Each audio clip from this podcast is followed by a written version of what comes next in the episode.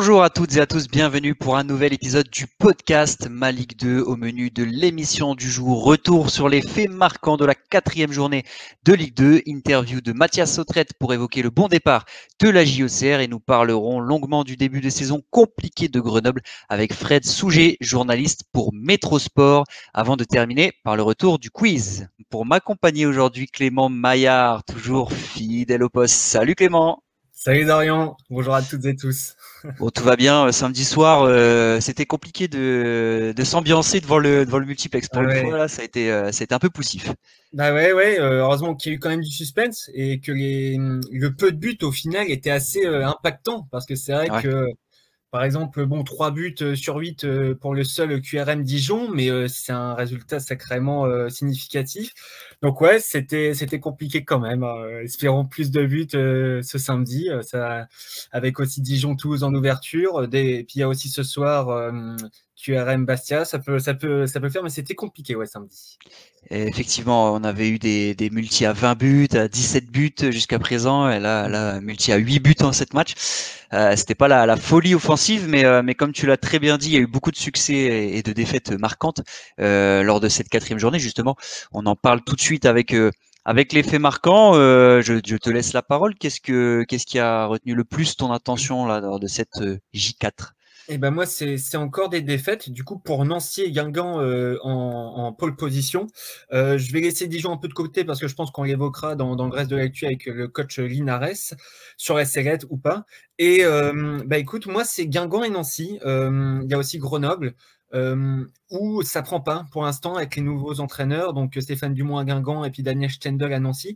Et autant par exemple à Caen, il y a tout de suite eu un effet moulin entre guillemets immédiat. Alors est-ce que est-ce que c'est directement le coach qui a un effet de fou sur tous ces joueurs euh, Il y a aussi le, nouveau système à mettre en place. Est-ce que peut-être que Moulin euh, a, un système un peu différent, un peu plus euh, abordable à assimiler pour les joueurs? Mais voilà, c'est Guingamp avec Stéphane Dumont qui a fait trois nuls, donc qui a trois points mm.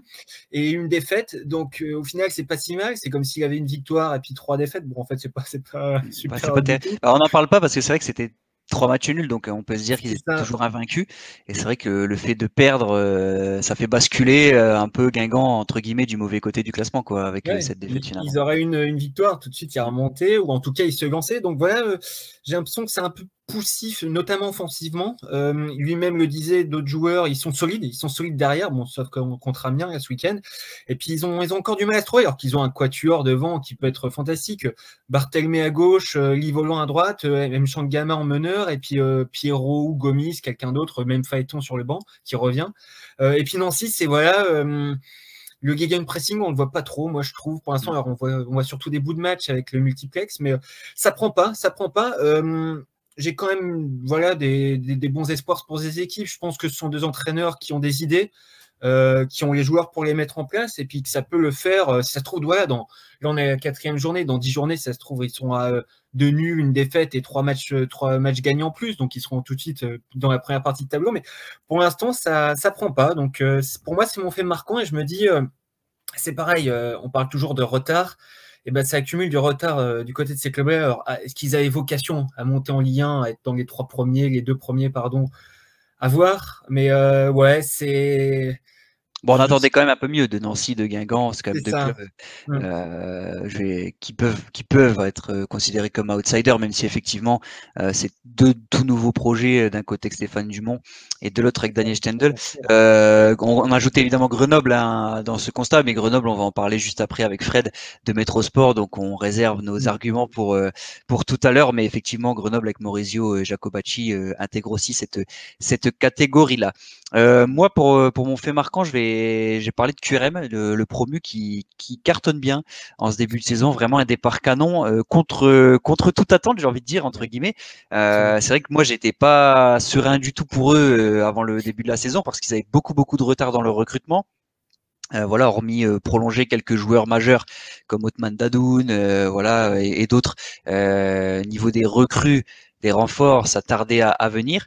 Mais en fait, finalement, euh, ils surfent tellement sur la dynamique de leur montée avec le système de jeu identifié par Bruno Herles. Et c'est un système de jeu euh, fait principalement de transition, notamment, qui, qui, marche bien en Ligue 2. Et ça, Bruno Irles, justement, il l'avait, il avait identifié. Il savait qu'en Ligue 2, ça pourrait aussi marcher. Euh, il avait confiance en ses joueurs, en sa base de joueurs de national pour euh, pour faire la même chose en, Ligue 2. Et bah, le, pour l'instant, ça, ça montre qu'il a qu'il avait raison, qu'il s'est pas trompé. Et donc, euh, j'ai envie de saluer finalement euh, euh QRM qui, qui s'est jamais affolé autour de Bruno Irles.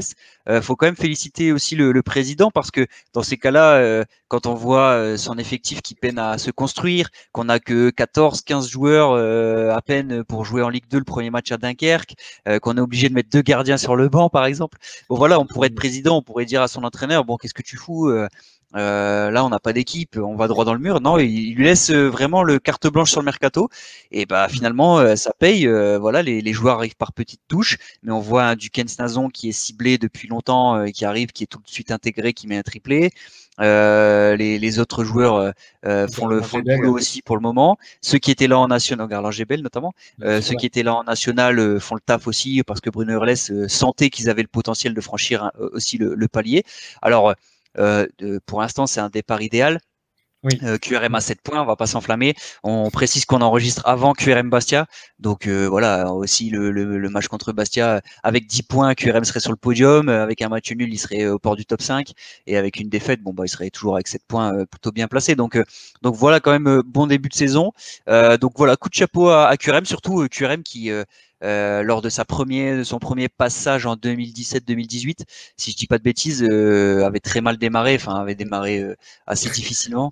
Et ils, étaient, descendus. Ouais, ouais. Bah, ils avaient jamais vraiment décollé. Ils, avaient, ils, avaient, ils étaient descendus. Alors à l'époque, ils jouaient au Mans. même si là, il y a deux matchs à Caen, mais ils vont retrouver Diochon après aussi, donc ce sera sans doute mieux. Mais, mais effectivement, euh, coup de chapeau, voilà, tout simplement au promu QRM qui fait euh, plaisir à avoir joué euh, dans ce dans ce début de saison et d'ailleurs le match contre Dijon pour faire la transition par rapport à l'actualité qu'on va évoquer, c'est fort parce qu'ils ouvrent le score. Dijon on revient quand même avec un beau but d'Aurélien Schedler. On se dit bon, la fin de match sera peut-être à l'avantage des Dijonnais qui vont pousser, pousser, pousser pour obtenir leur, leur première victoire qu'ils attendaient tant. finalement, c'est QRM qui arrive à, à, reprendre le dessus. Ça, ça prouve aussi le, caractère de, de, cette équipe. C'est toujours intéressant bah pour un coach d'avoir une équipe capable de renverser.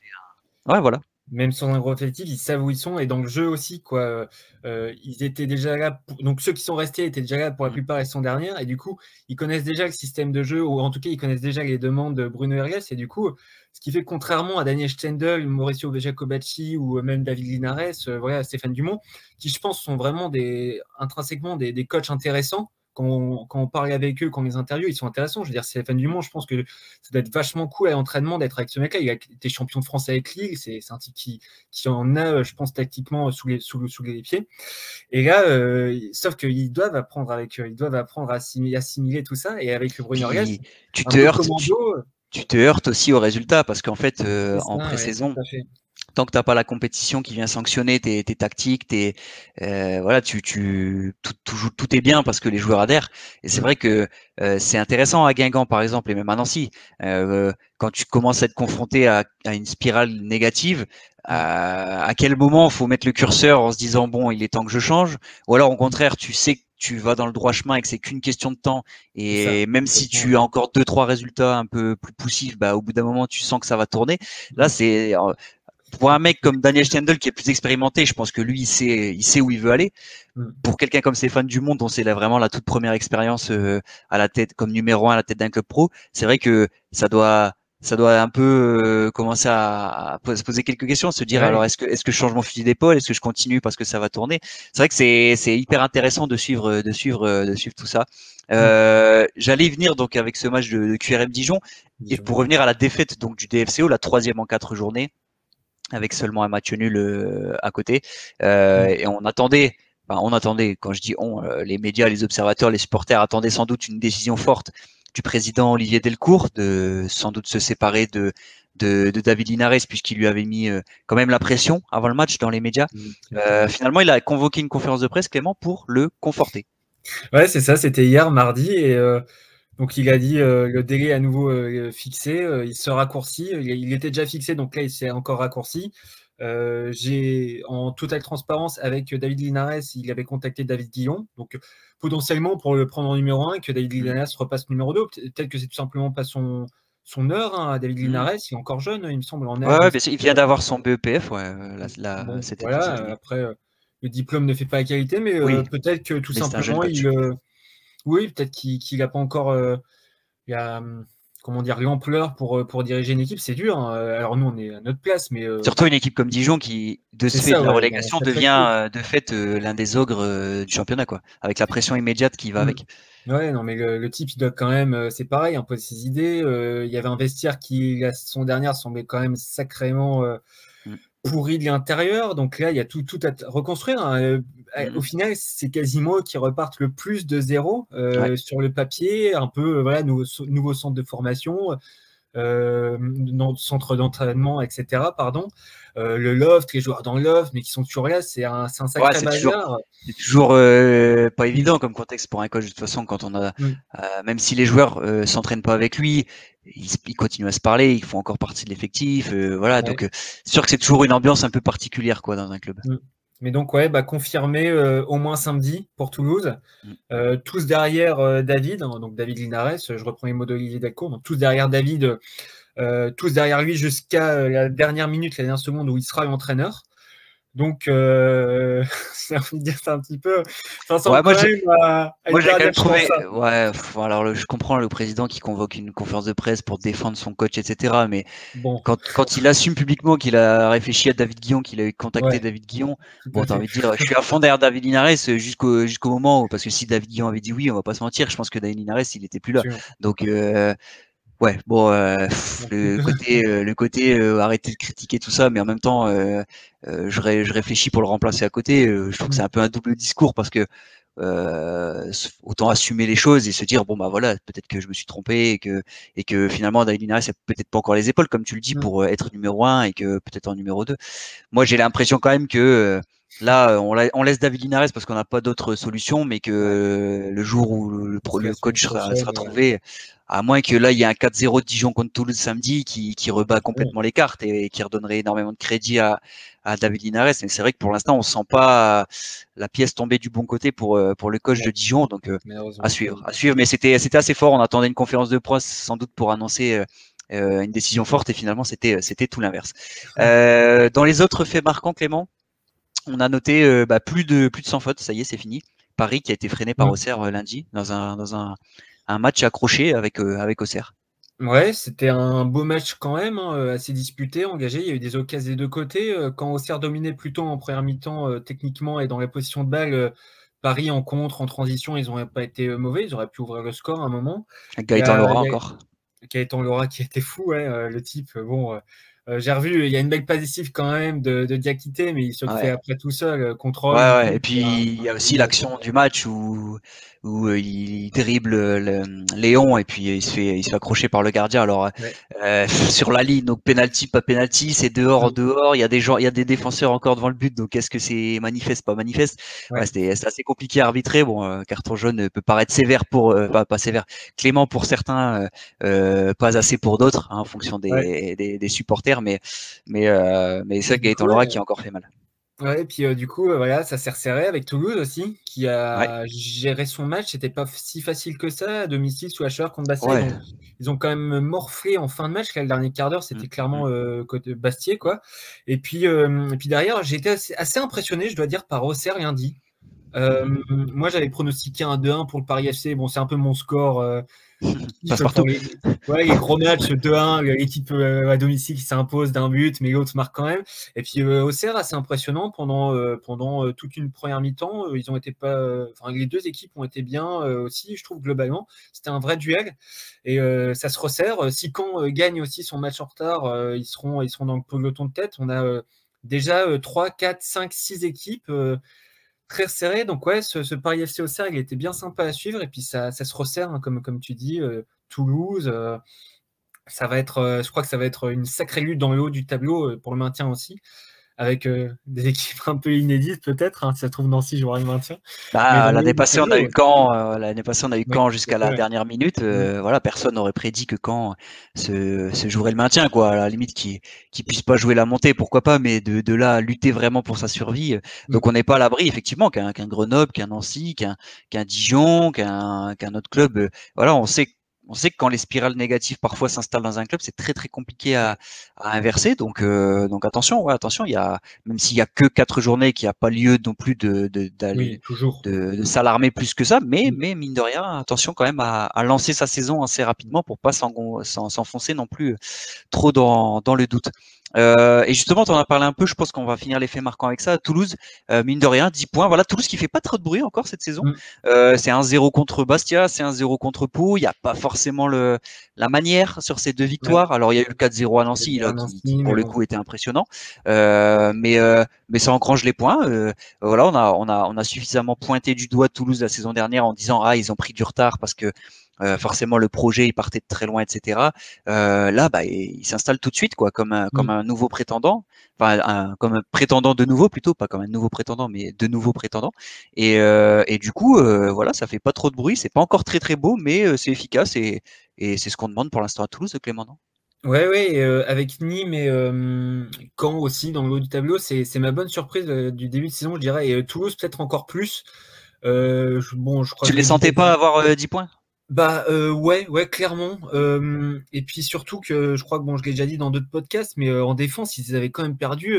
ouais. si tu comptes cinq défenseurs avec les deux pistons, quasiment trois, trois voire quatre. Enfin, en gros, il reste que bah, Gabriel Sur la fin de saison, ouais, sur la fin de saison, tu comptes, t'enlèves euh, Morera, t'enlèves Amiens, t'enlèves De West, t'enlèves euh, Machado. Il y a 4, donc, 4 sur 5. Euh, donc 4 sur 5, ouais, euh, que Gabrielsen, ouais, qui est resté. Mm, et, et qui va peut-être partir d'ailleurs. Mais donc là, c'est pas mal. Et puis ils ont pris Nicolaisen, un autre Danois. Donc ça fera deux Danois, un. d'ailleurs, Gabrielsen, il me semble qu'il est. il est norvégien, Gabrielsen. Norvégien, c'est ça, j'ai un sacré trou. Mais c'est pas mal. C'est pas mal et ça me semble pas mal dans le jeu aussi. solide. C'est vrai que Michael Dessler, euh, le, piston droit, euh, ah remplace pour le moment parfaitement Morera. Il fait, je, Moi, je l'ai vu vraiment contre Bastia. Là. Bah il faisait 36 degrés. Le gars, c'est un Scandinave. Euh, il fait 15 dans son pays à la même période de l'année. Et, et, non, il a, il, a enchaîné les allers-retours pendant allez, 70 minutes. Après, forcément, ça commence à, c'était dur. Mais, mais ouais, ouais. Pour l'instant, la data confirme. Toulouse confirme qu'il sait bien servir de la data parce que ce sont des joueurs qu'on connaît pas du tout qui mmh. évoluent sous les radars dans les championnats mineurs, euh, enfin mineurs, voilà, euh, moins cotés comme le Danemark, la Norvège, ce genre de, pays, mais où on sait qu'il y a beaucoup de joueurs de talent. Mmh. Et bon, pour l'instant, ça, ça paye. Alors à voir, à voir si ce fameux Nicolas Essen et puis c'est ouais, c'est ça, on verra pour lui avec grand. On va rentrer dans le moule. Mmh. Ah, c'est pareil, hein, il ressemble à Kjaer, c'est un mix de Kjaer et de mmh. Christensen. Il a un, peu des cheveux longs, mais sauf qu'il est brun, donc c'est un mix des deux. Et puis il a l'air grand, 1m91. 91, je crois, ouais. Ouais, euh, donc ouais, ça a l'air pas mal. Et euh, je, trouve, je trouve ce qui est bien avec Toulouse, c'est qu'ils ont eu des départs dans toutes les lignes et au final, ça reste assez solide et complet sur toutes les lignes. Au milieu, bah, moi j'aime beaucoup le duo Branko Van Den Bomen et puis euh, Brecht de Jagereux. Et puis euh, Illy devant, qui est toujours aussi bien. Euh, il a encore mis une super tête qui finit sur la ouais. de Bastia. Dommage, hein, franchement, elle est dedans, c'est la même. Euh, alors Antis va peut-être partir. Adli, on connaît sa situation, mais c'est pas mal. Et puis il y a les Pichoun, euh, Ngoumou, il est quand même. qui a fait un très gros match. Rouault, ouais, Rouault, il reviendra aussi un moment.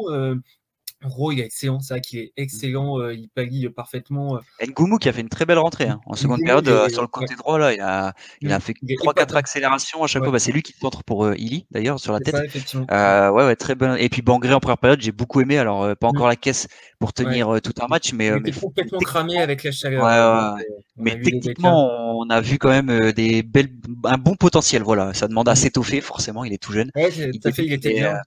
Mais euh... il manquait d'explosivité, mais donc ça s'explique par. Euh, en fait, il était complètement euh, rincé avec les fleurs. Euh, parce qu'on sent qu'il a de la technique et euh, moi je me disais mais il manque un peu. Je me dis, il manque le dernier coup de rein, ouais, ouais, ouais, il manquait. En fait, c'est la chaleur, clairement, je pense aussi. Euh, peut-être un peu de tension aussi parce que je pense que ça devait être sa première attitude devant au stadium, donc mm. voilà, toujours un peu impressionnant quand on est jeune, qu'on débute, mm. et en plus il fait 36 degrés, bon, on va pas. Mais on, sent, on sent, on voit là, techniquement, on a senti le truc, même dans les déplacements, les appels, le, le sens du jeu. Enfin voilà, il a obtenu trois quatre fautes aussi, donc donc on sent, ouais, Toulouse, voilà, Toulouse moi euh, coup de chapeau aussi à Toulouse parce que qui, fait pas trop de bruit encore, mais qui, euh, qui prend des points. Donc euh, maintenant, on attend une franchir un palier supplémentaire dans, dans, dans, le jeu et dans la gestion des, des matchs. Ben, je pense qu'on a été complet sur cette quatrième mm. journée, Clément. Notre invité de ce cinquième épisode du podcast est aujourd'hui Mathias Autrette, le milieu de terrain de la JOCR. Bonjour Mathias, merci d'avoir accepté notre invitation. Bonjour. Bon, Mathias, Auxerre compte 8 points en 4 matchs après ce nul obtenu à, Paris lundi. Est-ce que ce départ est-il satisfaisant selon toi pour la GIA Satisfaisant, oui. ça aurait pu être mieux, ça aurait pu être pire. le coach nous parle souvent d'une moyenne de 2 points par match, donc on y est. mais ça aurait pu être mieux. Hmm. Quelques petits regrets, notamment quoi? Contre Ajaccio, contre Paris, sur les deux matchs nuls? Ouais, sur, bah, sur les deux matchs, parce qu'on peut, toujours faire mieux. Euh, Ajaccio, on ne s'est pas créé d'occasion, ils sont venus défendre, c'était pas un match euh, très plaisant à jouer ni à regarder, à mon avis. Et puis Paris, on fait une super première mi-temps. Après, on a un, petit passage à vide qui fait qu'on bah, encaisse ce but et qu'on a subi un petit peu. Mais, euh, non, il y a matière à bosser encore. Est-ce que sur le match de Paris, euh, est-ce que sur le match de Paris, justement, le regret provient pas de cette première mi-temps où on vous sent devant, euh, bien installé, finalement, vous concrétisez pas? Ouais, je pense que dans le, dernier geste et l'avant-dernier geste, c'était euh, c'était pas suffisant pour marquer. On n'a on a pas réussi à conclure cette bonne première mi-temps. mais après, j'ai plus de regrets sur la suite parce qu'on perd un petit peu le fil pendant pendant 20 minutes. On on se fait un peu bouger et on n'arrive pas à, casser cette, mauvaise, cette, mauvaise période. On finit par encaisser un but en plus qui, euh, qui nous réveille un petit peu. Donc, euh, j'ai plus de regrets sur cette deuxième mi-temps qu'on a qu'on n'a pas bien entamé plus que, plus que sur la première qui était, euh, qui était bonne pour moi. Oh, le point positif, c'est quand même l'égalisation. C'est bien. Vous êtes mené, mais vous, bah, tu, arrives à transformer le, le penalty notamment. Donc, ça, c'est le point positif. Ouais, c'est des, des, points à garder. D'être mené et de, de, revenir au score, c'est c'est des choses qui sont pas faciles et, euh, on a déjà montré qu'on savait le faire, donc euh, à Amiens notamment, donc euh, c'est encourageant. Moi, j'avais eu le, coach au téléphone avant le, début de la saison. Il n'était pas forcément très serein. vous sortiez de, de, matchs de prépa avec des blessures, des défaites. Et bon, finalement, avec ces 8 points, ça va, ça, ça démarre bien. Quel, était ton, ton, ressenti avant le début de la saison? Tu, tu, aurais signé pour ces, pour ces 8 points? Ouais, bah, j'étais un peu dans, dans, le même état d'esprit que lui. Euh, c'est vrai qu'on a fait une prépa euh, moyenne au niveau du, jeu. Euh, on a eu des mauvais résultats, on a eu des blessés, on a, eu des matchs difficiles même. Donc, c'était, chaud. après, on a eu, on Charbot qui, vient d'arriver, qui, nous fait du bien. Et, même avant ça, on a réussi à se remettre dans le droit chemin. Donc, donc au-delà des, des 8 points, moi, ce que je trouve encourageant, c'est le contenu. Je trouve que ce qu'on fait, c'est pas mal. Euh, il y a de l'intensité, il y a du jeu. On n'arrive pas encore à se créer énormément d'occasions, mais je pense que ça va venir. Justement, tu en parlais il y a quelques instants, euh, le retour de, Gaëtan, enfin un retour pour toi. Euh, comment ça s'est passé ce premier match avec lui contre Paris? Et d'un point de vue plus personnel, comment ça se passe vos retrouvailles J'imagine que toi, tu es heureux tout simplement de pouvoir rejouer avec un attaquant avec lequel ça s'est très bien passé. Ouais, non, moi je suis, je suis ravi parce que euh, c'est quelqu'un avec qui je m'entends très très bien aussi. Donc euh, je suis ravi de le voir euh, arriver ici pour moi et, surtout pour, pour le club parce que c'est un, un, super joueur. après, sur ce premier match, c'était pas facile de, se trouver. On était tombé sur une équipe qui, qui défend bas et qui contre. Donc forcément, il n'y avait pas beaucoup d'espace, pas beaucoup de place pour lui devant. Mais, mais petit à petit, ça va venir. Il va, il va bientôt être à 100% et, et on, on finira par se retrouver. Et, tactiquement, ça a été intéressant parce que du coup, avec l'arrivée de, Gaëtan, vous êtes passé en 4-4-2 euh, en première période, notamment à, Paris. C'est un atout supplémentaire euh, de pouvoir jouer maintenant dans, différents schémas. Ouais, c'est vrai qu'on a, ça nous donne plein de possibilités parce que euh, lui déjà peut jouer à plusieurs postes.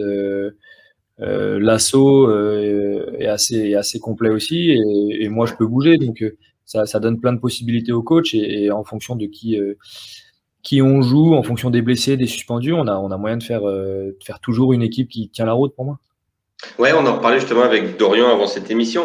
Euh, toi, finalement, tu peux jouer soit dans l'axe, soit dans un même un profil de 18, euh, ou alors sur l'aile gauche. Mais quel est aujourd'hui, alors tu as 30 ans, quel est aujourd'hui ton poste, on va dire, préféré parmi ces plusieurs postes-là? Est-ce que tu apprécies davantage le fait de te recentrer? Moi, je préfère jouer dans l'axe parce qu'il y a beaucoup plus de ballons, beaucoup plus de, de possibilités. Et, et je pense que pour jouer sur un côté, c'est plus facile quand on va vite ou quand on est un athlète. Euh, moi, c'est pas mon délire. Je préfère, euh, même quand je joue sur le côté, je finis tout le temps par rentrer. Euh, après, euh, j'ai joué 8 euh, un petit peu avant Auxerre, mais très peu. plus je vieillis, plus je prends du plaisir à défendre aussi. Donc, c'est un, un, poste qui me plaît bien. après, selon, selon les équipes aussi, jouer 10, c'est top. Je me rappelle de, la saison de la montée à Brest notamment, où je jouais 10, mais avec une équipe qui, qui cherchait son 10 en permanence. Et, quand moi, je restais devant, c'était Charbot qui était 10. Donc, c'était c'était c'était vachement agréable de, de, jouer comme ça. Mais ouais, 10 ou 8, c'est ce que j'aime. Après, sur un côté, j'aime aussi parce que je m'entends bien avec Quentin et, et, je rentre intérieur, j'ai la liberté de rentrer intérieur. Donc ouais, je prends du plaisir quand même, mais, mais je préfère dans la mais tu sens justement entre ta période à, Lens, euh, on s'est connu, où tu étais peut-être euh, un peu plus, entre guillemets, frêle et où tu avais peut-être un peu moins de palette. Aujourd'hui, on a l'impression que voilà, plus tu prends de l'âge, plus tu prends de l'épaisseur dans ton jeu et plus ton jeu finalement est destiné à jouer en tant que 8, donc faux meneur de, jeu, quoi, en fait. Ouais, c'est ça. Bah, comme je le disais juste avant, avec l'âge, je prends du goût à défendre. Euh, avant, euh, récupérer des ballons, euh, je faisais, je faisais juste le replacement défensif pour que pour pas entendre le coach me crier dessus. en soi, le ballon, c'était pas mon, c'était pas ma cam.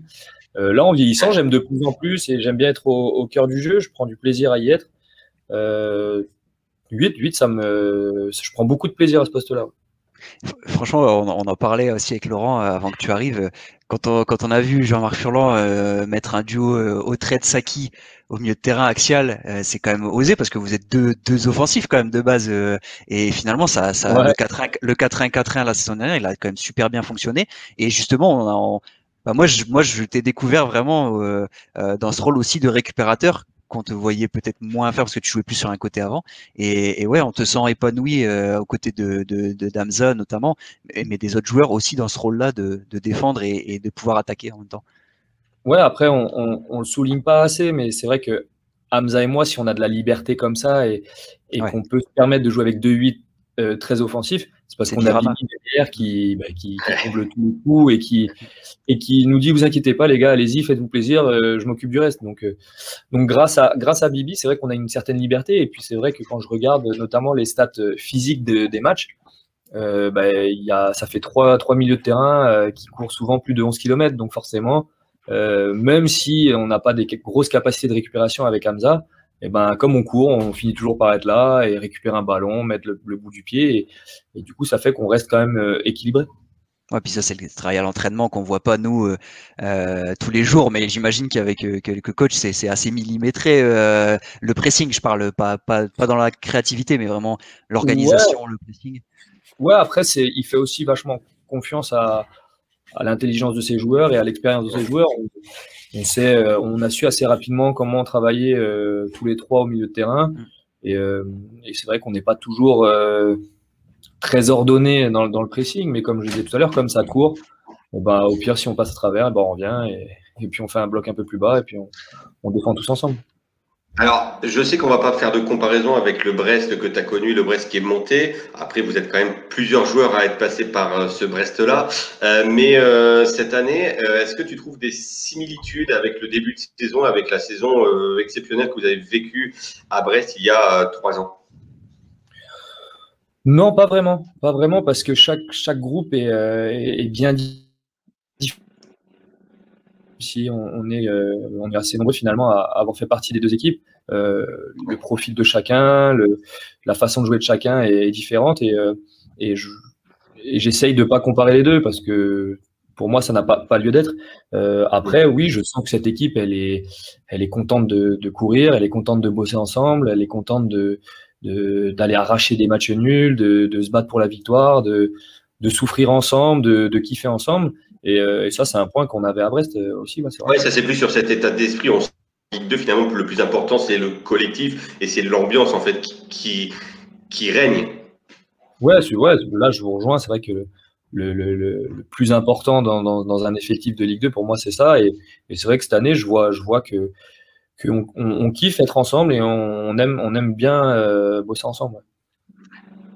Bon, même si le, le, coach, alors on sait, chaque année nous répète que le, il faut d'abord prendre vite les 42 points, et puis plus, plus vite on les prend, mieux c'est, on s'en reconnaît.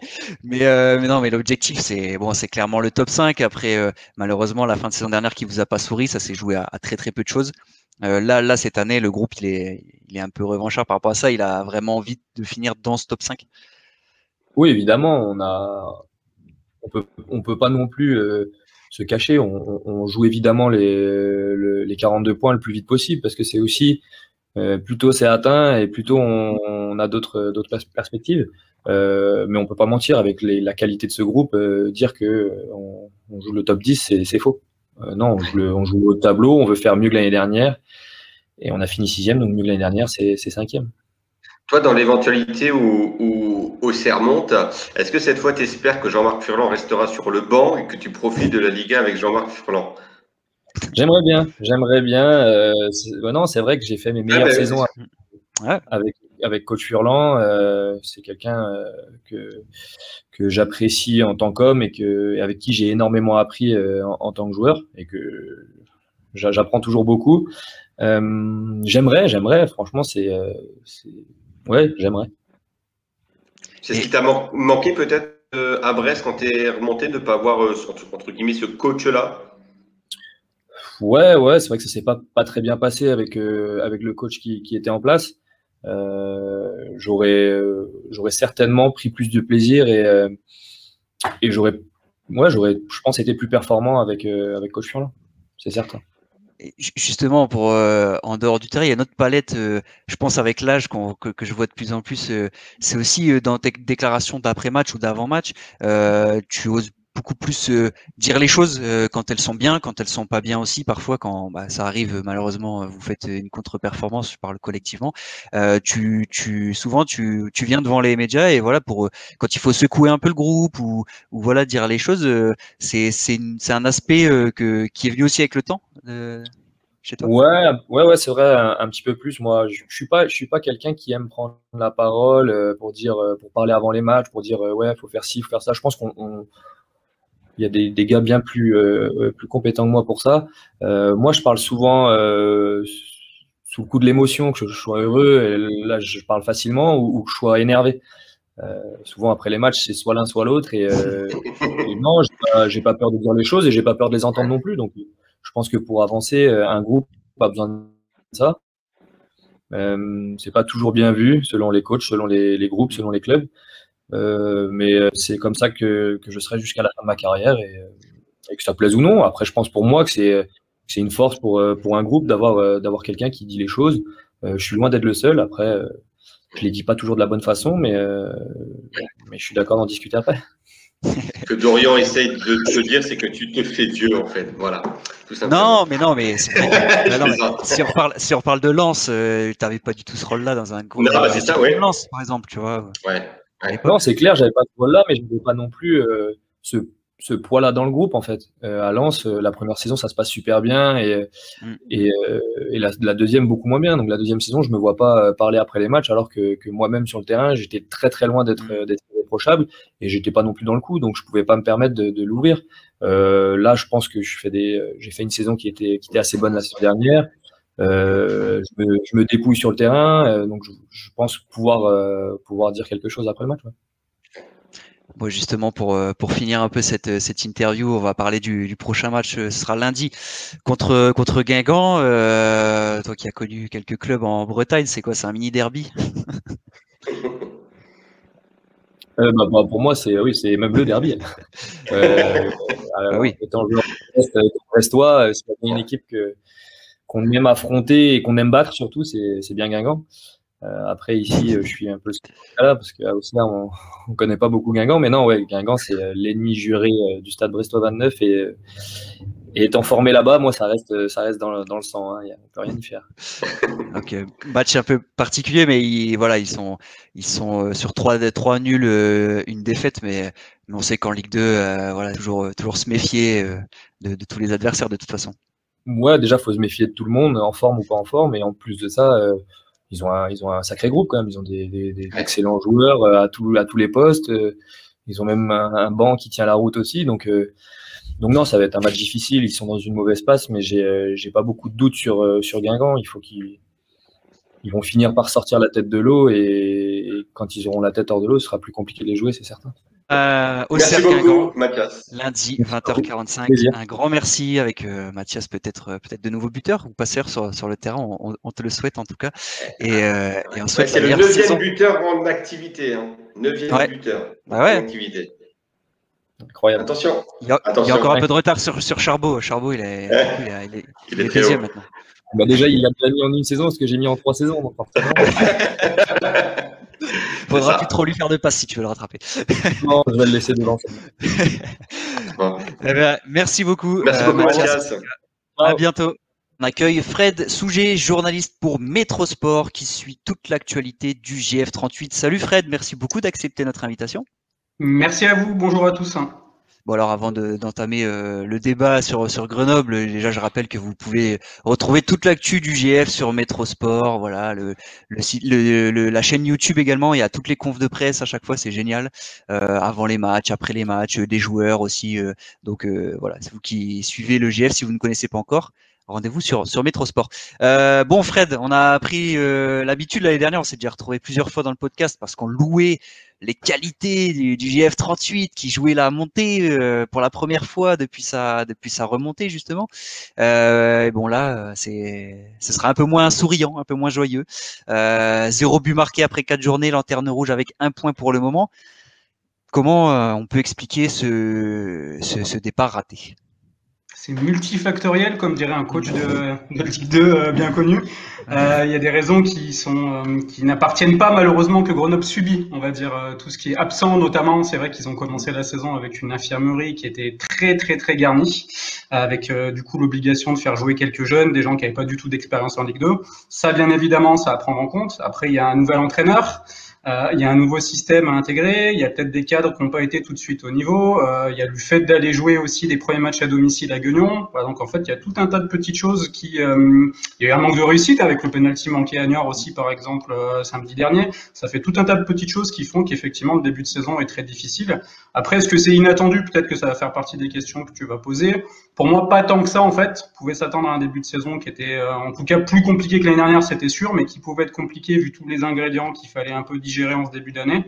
Mais c'est vrai que tu disais pas joyeux, c'est effectivement c'est le terme, c'est compliqué en ce début d'année à Grenoble. Euh, je pense qu'on sera d'accord avec Clément. Euh, est-ce que le principal changement finalement, c'est qu'on semblait parti pour euh, jouer la stabilité avec Philippe Inchberger pour une quatrième saison, surtout après cette quatrième place. on sentait une progression un peu d'année en année. Et finalement, tout a été euh, chamboulé euh, avec le départ du coach aramien.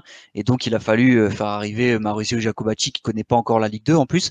Est-ce que c'est c'est pas ça finalement qui, qui explique aussi cette, ce, ce départ poussif? Voilà, enfin, je, je ne dis pas que c'est la faute du coach, mais que c'est un facteur important dans le sens où le club était peut-être pas forcément préparé à devoir euh, chambouler euh, autant sa préparation, quoi, finalement.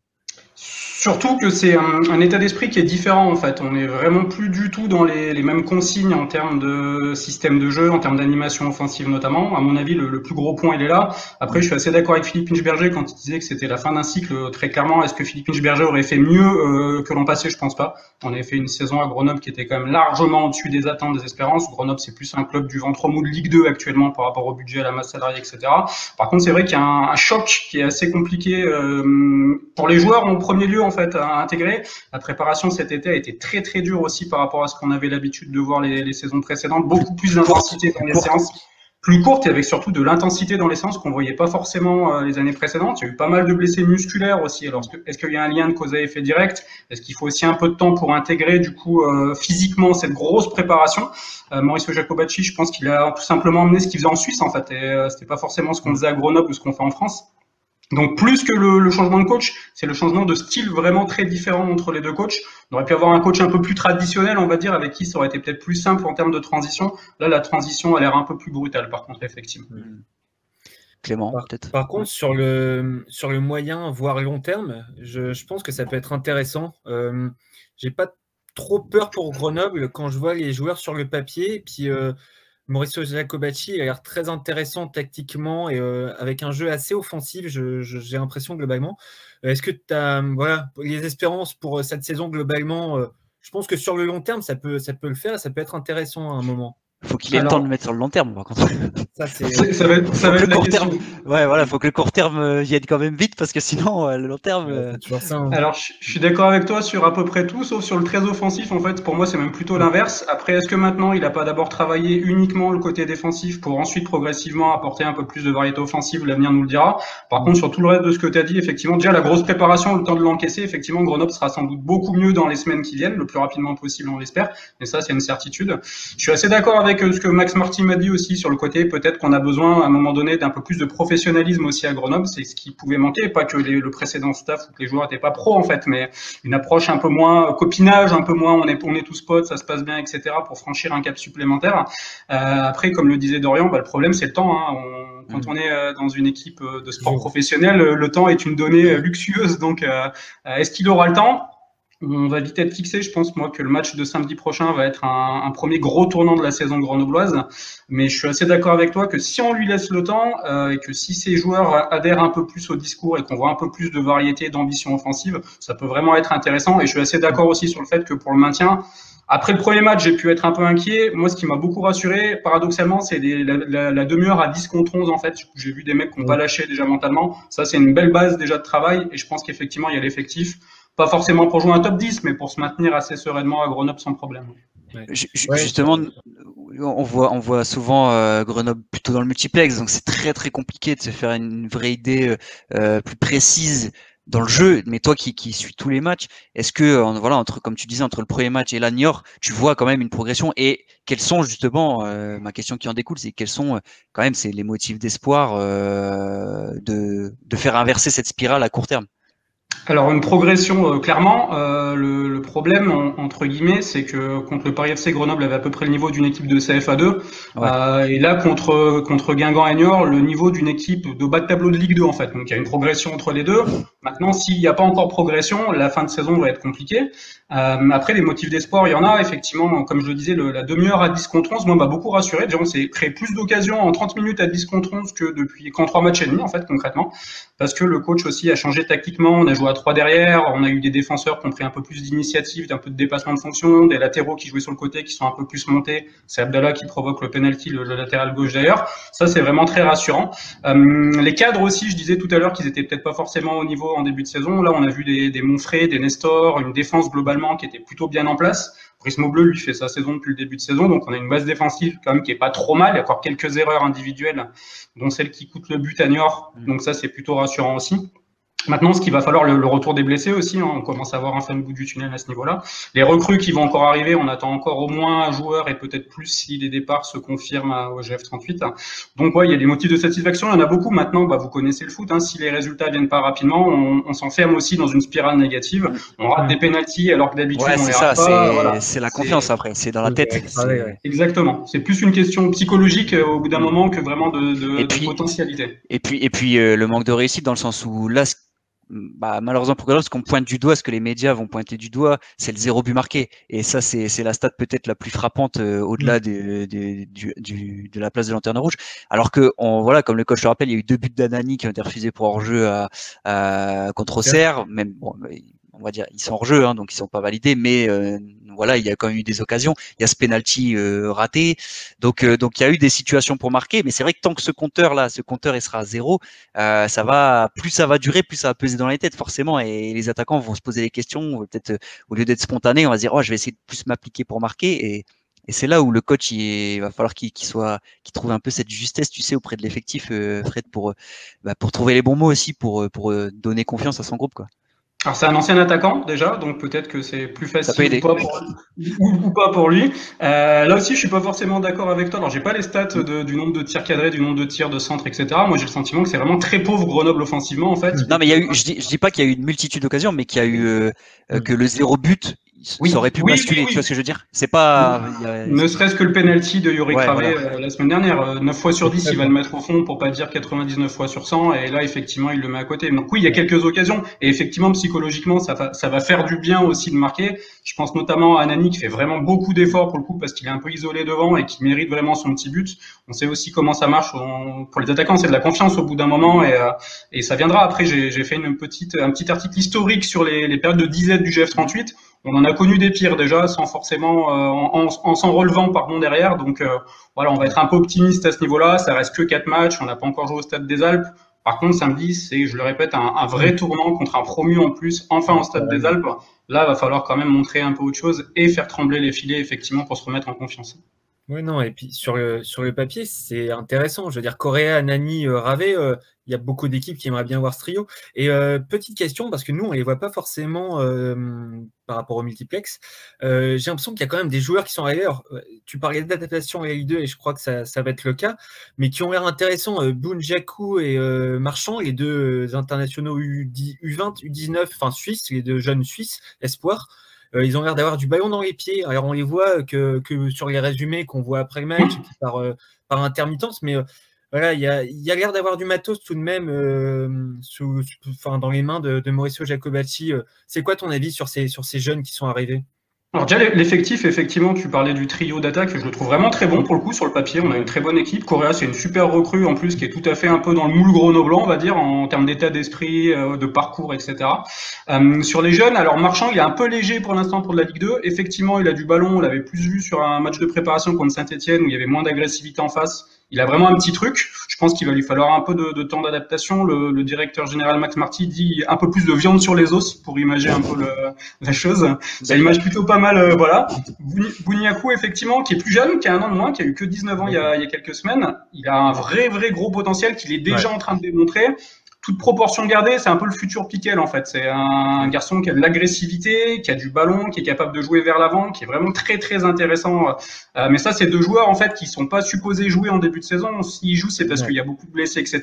Par contre, dans six mois, dans un an, ça peut être des vraies belles pioches effectivement les deux. Je suis tout à fait d'accord. Est-ce que est-ce que le Piquel actuel c'est pas de Riando parce qu'il prend un sacré carton rouge là Est-ce qu'il va falloir canaliser ça quand même pour ah, Piquel prend pas tant de cartons que ça déjà. Il a pas pris de C'était pas le, le joueur par contre, de Riondo, ouais, ça, me fait sourire parce que le, premier match euh, contre Guingamp, il y a eu beaucoup euh, d'avis positifs ce Riondo qui a fait une bonne rentrée effectivement.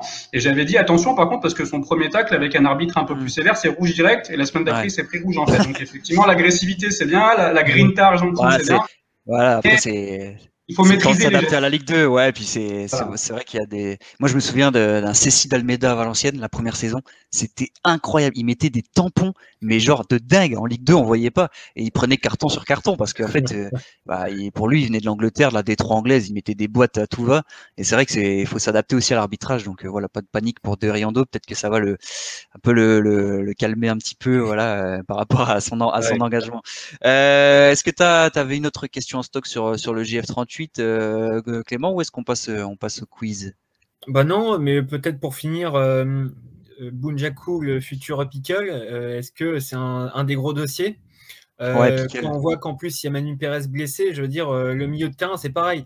Piquel, Manu Pérez, Belmont, c'est pas mal. Et là, il y en a, enfin, il y en avait un moment 2 sur 3 sur le carreau. Piquel, potentiel départ, probable départ même?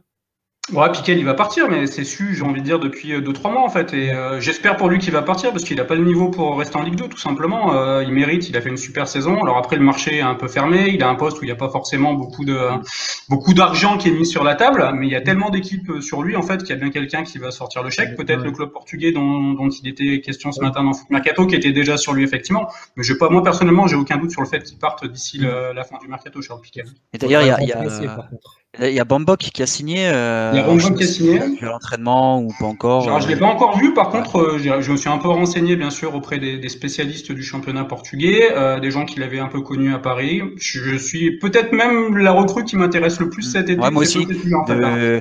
je sais pas, déjà l'impression visuelle du, du gars sur sa présentation, on dirait qu'il est déterminé, quoi. Genre, genre t'as l'impression. beaucoup. Je souris un peu à la fin de, des interviews, mais voilà, je, je, suis très impatient de le voir à l'œuvre. moi effectivement je pense qu'il peut apporter beaucoup de solidité, de puissance et euh, en même temps de sérénité. Voilà, il dégage quelque chose, comme tu le disais, qui est assez intéressant euh, ouais, derrière. de rien, 53 euh, matchs en première division portugaise, donc mm. voilà, pas quelqu'un qui a déjà de l'expérience aussi, qui va. J'en ai entendu vraiment beaucoup bien. Alors on m'a dit que c'était moins fort que tout ce qui est top 4 des 1 portugaises, bien évidemment dans les gros clubs. Par contre, dans les petits clubs, c'était vraiment un des meilleurs milieux de terrain l'an passé, donc j'attends de voir. En plus, il est français, donc il va s'intégrer beaucoup plus facilement.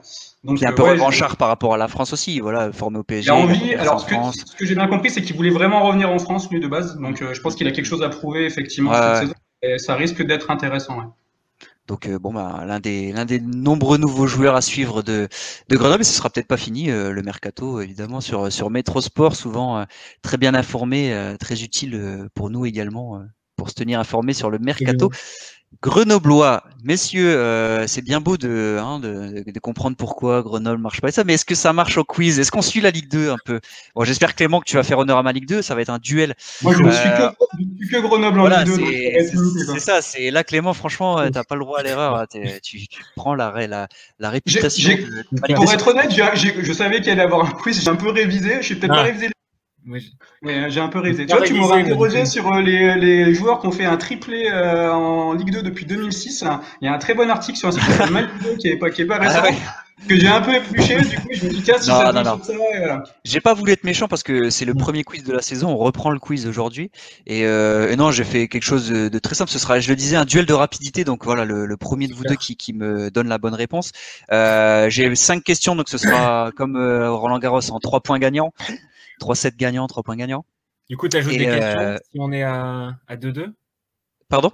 Euh, Peut-être, euh, ouais, 3 points gagnants, ouais, bon, non, j'ai rien dit. Ouais, ouais, j'ai déjà, j'ai, déjà 5 questions, donc quoi qu'il arrive, c'est bon, j'ai. Par contre, c'est bien, j'ai, pas la pression. On parlait de David Linares qui a peut-être trop de pression pour des trucs, bah, c'est, j'ai la même, quoi. Je suis le David Linares. C'est ça, c'est David Linares de ma Ligue 2. Bon, on espère que tu aies des meilleurs résultats.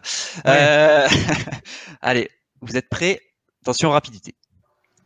Qui a été le premier buteur de la saison Mendy. C'est faux. On a le droit d'avoir plusieurs réponses? Euh, bah, Clément donnerait une réponse. S'il a faux, je vous donnerai un indice. Et, euh, après, on, relancera euh, à zéro. Bah, en fait, je cherche le match du samedi. Quel ah, le match du samedi Donne-moi une proposition. Donne-moi une proposition. Sinon, je relance à zéro et je donnerai le match et Fred pourra rejouer à son tour. Si t'as rien, je donne le match et ça repart à zéro. Kaloulou Non. C'est pas euh, Kaloulou. Donc, messieurs, on repart à zéro. Qui a été le premier buteur de la saison? C'était Bastia Nîmes. Euh... Ben Raoult? euh, Fomba. Fomba. Oui, c'est Lamine Fomba. C'est Lamine Fomba sur un corner de Ben Raoult. Et c'est Lamine Fomba qui marque de la tête. Bravo, merci Clément. 1-0. Il, a, fallu l'ardis quand même. bon, il y a eu quand même. J'avais Dijon-Sochaux, mais c'était lundi, c'était pas le même. Mais qui avait suivi multiplex pour ma Ligue 2 du coup ce soir-là? Mm. Euh, bah, c'était nous deux, hein. on était deux, on était tous les deux. Par contre, le premier buteur du multi. Euh... Mendy, je crois. Bah, ouais, Mendy, parce qu'au bout de deux minutes, oui, bah, c'était ça. Avais ah, mais oui, oui, il y avait le. Ouais, du multi, ouais, voilà, du multi, c'était Mendy au bout de deux minutes, mais il y avait eu euh, Bastianim en ouverture. Donc, euh, je dit, j'avais dit au pif Mendy, hein, je savais pas que c'était lui le premier buteur. Mais ouais, ouais, s'il avait marqué au bout de deux minutes contre, euh, contre son triplé, c'était quand contre Odez. 1-0 pour Clément. Deuxième question, messieurs. Quel club est la meilleure attaque actuellement de Ligue 2. Paris FC Paris FC, c'est exact avec 9 buts. Bien joué, Fred. Égalisation un partout. Troisième question. C'était facile parce qu'il me semble que Grenoble en a pris 4 en ouverture. Donc C'est pour ça, voilà. bien joué, bien joué. Le mec veut quand même montrer qu'il est en tête. Il, a, euh, fait le lien, c'est vrai. Bien joué. J'avais pas pensé. J'ai essayé de pas faire des trucs trop grenoblois, du coup, je savais que tu étais là. Mais bien vu. Euh, troisième question, messieurs citez-moi l'un des deux meilleurs passeurs du championnat. Ben Raoult. Ben Raoult. ben Raoult, ouais. Bien vu. C'est Fred qui a été le Et Vanden Boomen, exactement. Tous les deux à quatre passes décisives déjà en quatre matchs. J'ai vraiment un peu révisé, hein, j'avoue. Euh, ah, mais t'as raison. Hein, Il n'y avait pas d'interdiction. Donc 2-1 pour Fred. Attention, Clément, c'est une balle de match. C'est une balle de match. Euh, alors là, je sais pas s'il y aura le score exact. Donc à voir si je prends celui qui s'approche le plus. On va voir. Quatrième question. Combien de clubs ont changé de coach pendant l'été? 4. C'est faux. 6. C'est faux. Alors, euh, je sais pas. Est-ce que je prends le plus proche? Est-ce que, est que je vous laisse une deuxième chance chacun? Vas-y, Clément. Clément, donne-moi. Euh, on, peut donner les noms de clubs en même temps? Bah, donner un chiffre plutôt. Alors, je donnerai les Et eh ben, euh, tac, tac, tac. 3. Je vais... 3. et Fred? Moi, je serais monté à 7. En fait, j'ai l'impression qu'il y en a eu beaucoup. Mais... On va, on va, je vais devoir accorder le point pour Fred parce que c'est 8. Bah et donc, euh, il est deux fois, il a été le, plus proche. Et tu les. Oui, il y a beaucoup de clubs qui ont changé, euh, Clément. Il y a bah Amiens, Amiens avec Inge Caen avec Stéphane Moulin, Dunkerque avec Romain Révelli, Grenoble avec Jacobacci, Guingamp avec Stéphane Dumont, Nancy avec Daniel Schendel, Paris avec Thierry Lauré et Toulouse avec Philippe Montagnier. Ça fait 8, 8 sur 20, donc quasiment la moitié des, équipes qui ont, qui ont changé de coach. Euh, c'est énorme. Et donc, victoire de Fred 3-1. Euh, on va quand même je propose, Dorian, c'est que personne ne met le point là et que la dernière question compte double en fait pour savoir qui gagne. Comme on est à Grenoble. Ok, c'est tout à ton honneur. Euh, c'est tout à ton honneur. Donc on va dire 2-1. Euh, on reste à 2-1. Personne n'a trouvé la bonne réponse. Beau joueur donc, parce que à trois coachs seulement un changement. Je, moi, j'ai l'esprit qui bloque dès qu'on part en Ah ouais, ouais. T'étais. moi, je l'aurais attribué à Fred, hein, mais bon, c'est les beaux joueurs. Bravo. La dernière question, messieurs. Quel joueur était le capitaine de Dijon lors de la première journée? C'était Dijon-Sochaux, le match. Baptiste René? C'est faux. Si je le dis, c'est que. Enfin, je ne donne pas d'indice pour l'instant. Parce que j'attends la réponse de Clément. Euh, mhm. je me fais équipe en fait dans leur tête. Dans la tête. Euh... Un, un, un, tac. C'est dur. Ah, il va falloir la réponse là. Et oui, c'était Bruno Manga qui était capitaine et qui après a disparu du groupe tout simplement. Euh, encore une des voilà la gestion des clubs relégués c'est toujours compliqué. Un joueur qui joue, qui n'est plus désiré dans le loft, mais il était capitaine lors de la première journée. C'était Bruno Manga. Donc on va dire égalisation, même si euh, je, je, donne quand même la victoire à Fred 3-2, mais euh, on va dire deux partout sur les sur les sur les sur les réponses. Vous avez été très bon en tout cas, euh, beau match, bien équilibré, bien serré. Il y a eu du suspense. C'est c'est tout ce qu'on aime dans les dans les quiz. Donc euh, merci beaucoup, Fred. Un grand merci encore une fois pour ta présence, le débat sur Grenoble et le quiz. je rappelle que toute l'actu de Grenoble c'est sur Métrosport et la chaîne YouTube également. D'ailleurs, il y a, as fait voilà le long interview de Max Marty d'une heure, je crois, récemment un peu, euh, moins d'une heure, c'est ça. Un peu moins d'une heure, aller l'écouter, euh, c'était hyper intéressant sur tous les sujets. Voilà, le, euh, justement, on en parlait, le changement de coach, le mercato, voilà, Max Marty qui répond à, tout ça. Et puis, et puis nous, Clément, ben, on se retrouve sur sur ma Ligue 2. Vous suivez toute l'actu de la Ligue 2 sur le site, l'application mobile qui est gratuite et le podcast la semaine prochaine pour un nouveau numéro. Merci beaucoup. À bientôt. Ciao, ciao.